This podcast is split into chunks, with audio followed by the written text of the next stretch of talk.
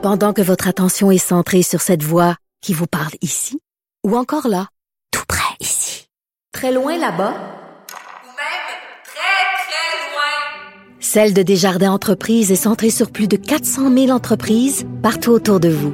Depuis plus de 120 ans, nos équipes dédiées accompagnent les entrepreneurs d'ici à chaque étape pour qu'ils puissent rester centrés sur ce qui compte, la croissance de leur entreprise.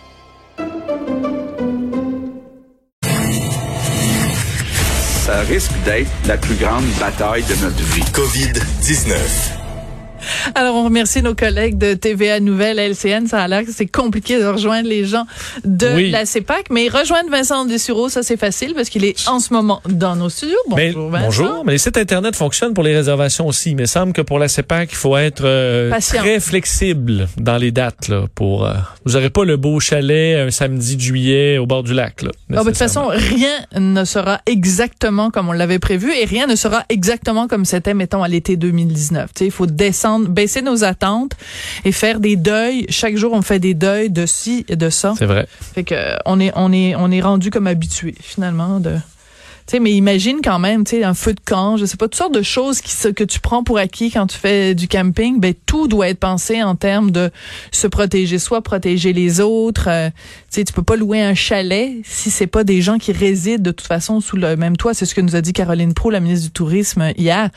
Fait que plein de choses qu'on faisait normalement. Tu sais, tu dis à, des chums, hein, ouais, cet été on loue un chalet, ou alors nous on loue un chalet, puis venez nous rendre visite. Ben tout ça c'est pas vraiment possible. Il y a des gens seuls aussi qui disent ben moi je, partais avec des des amis, euh, j'irais pas tout seul au chalet ou tout seul dans une tente euh, et que ça puisse devenir plus difficile. En tout cas, alors plus rien ne sera comme avant, pour l'instant en tout cas, oui. jusqu'à temps qu'on trouve un vaccin.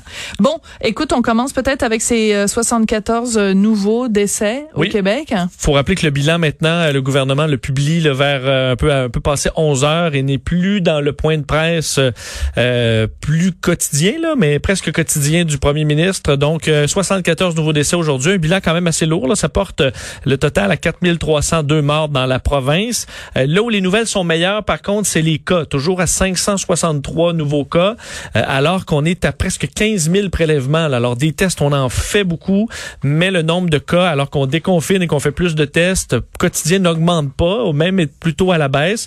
Euh, ce qui est le plus à la baisse aujourd'hui, c'est les hospitalisations, ce qui est une très bonne nouvelle. Moins 47 hospitalisations, donc un total de 1331. Il faut rappeler que quelques jours à peine, ou peut-être deux semaines, on était à 1800, presque 2000 mhm. personnes hospitalisées. Alors c'est un soulagement. Là, on enlève beaucoup de pression au réseau. Euh, présentement, c'est une bonne nouvelle. Six personnes de moins aussi aux soins intensifs.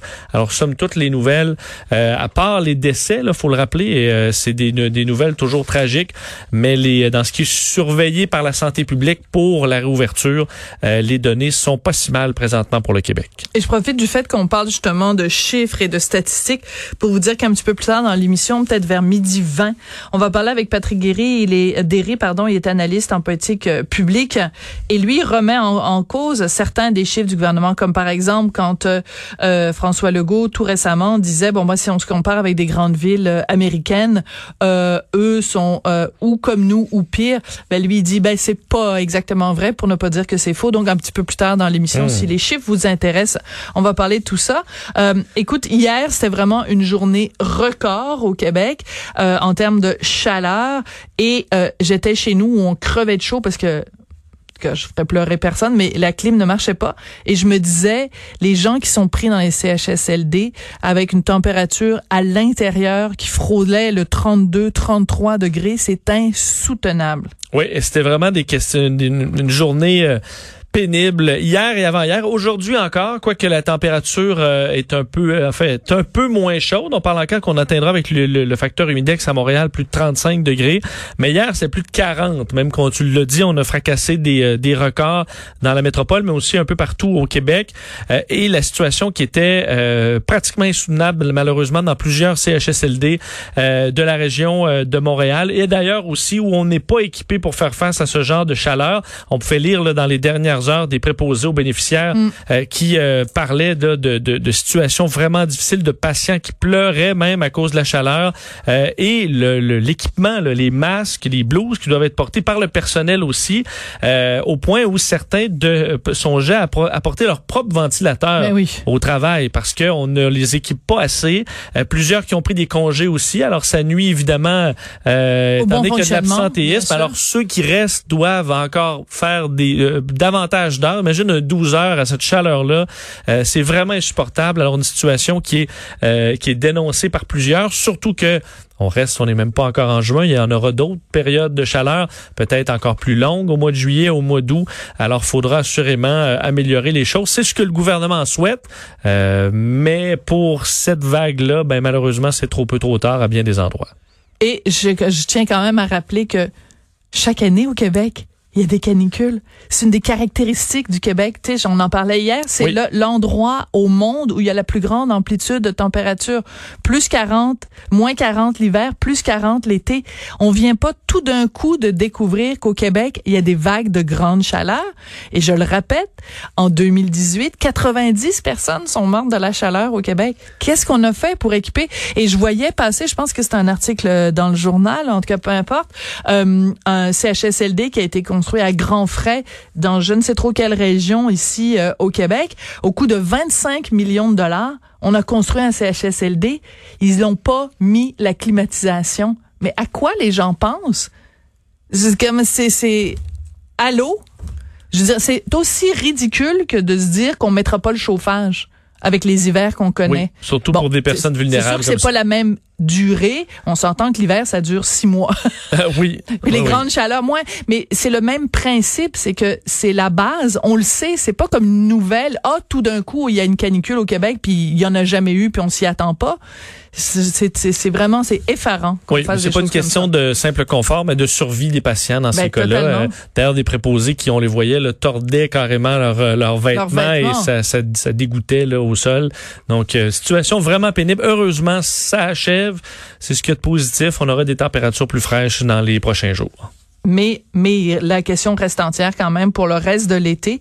Et euh, comment allons-nous pouvoir équiper tous les CHSLD ou les résidences pour aînés avec ça? Ou alors, ils le font, mais ils te font payer pour. Oui, payer un extra Ben pour oui, survivre ben non, à la mais c'est évident. ouais. Fait que quand t'as les moyens, c'est correct, mais quand t'as pas les moyens, donc on crée encore une fois deux classes de citoyens. Euh, parlant justement de, de CHSLD, Marguerite Blais, donc qui a qui a fait une conférence de presse, je pense, euh, ce matin, Oui. et qui dit bon ben parce que c'est l'objectif que s'est fixé François Legault, que d'ici le mois de septembre, qu'on ait formé 10 000 personnes. D'ailleurs, je vais en parler un petit peu plus tard avec euh, le président directeur général du regroupement québécois des résidences pour aînés, parce qu'ils disent ben nous on est au privé. On paye notre monde 14 dollars de l'heure. Vous, vous allez les payer 26 dollars de l'heure. Ben, ils vont tous quitter pour aller chez vous.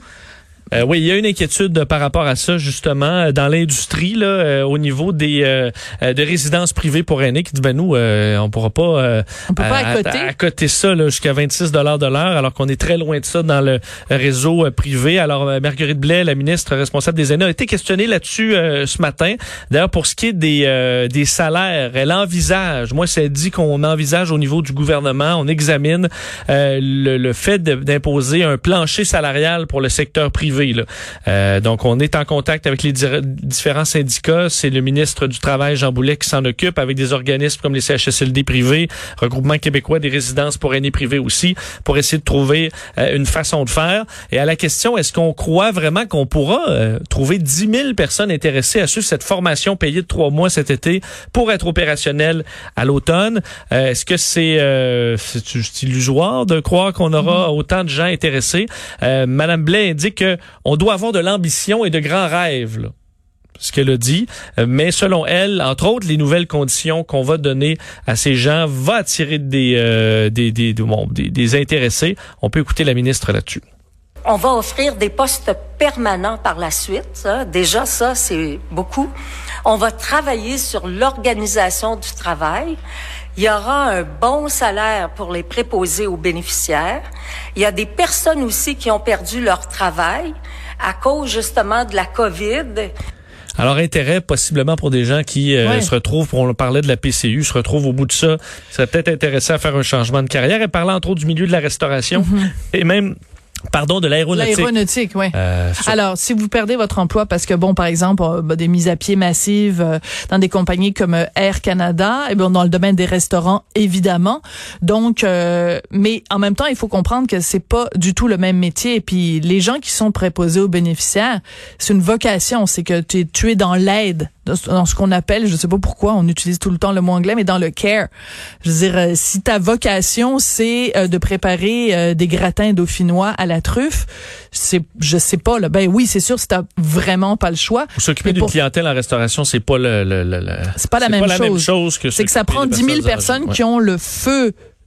C'est, c'est une vocation, c'est un métier très particulier qui demande une abnégation, un don de soi, euh, une volonté de, de, de tu sais, quand même de rentrer dans l'intimité des gens quand tu donnes des bains, quand tu changes des couches et tout ça. Donc, euh, ben écoute, tant mieux si on y arrive euh, et c'est ce que je On nous souhaite, souhaite, ouais. évidemment. Euh, ben justement, on parlait du domaine de la restauration, une réouverture des restaurants qui sera annoncée bientôt, mais Oui. sous quelle forme, dans quelles conditions, à quelle date, comment ça va se passer? Tant ça. de questions, Ben, si que peu de réponses. D'ailleurs, le, le camping euh, rouvre, mais on se rend compte dans le fin caractère que c'est- pas la normale. Loin de là, et ce sera ça dans les restaurants. Mais sachez que la première phase de réouverture euh, des restaurants sera annoncée bientôt. C'est ce que la ministre du Tourisme, Caroline Pro, a confirmé euh, aujourd'hui à nos collègues de LCN.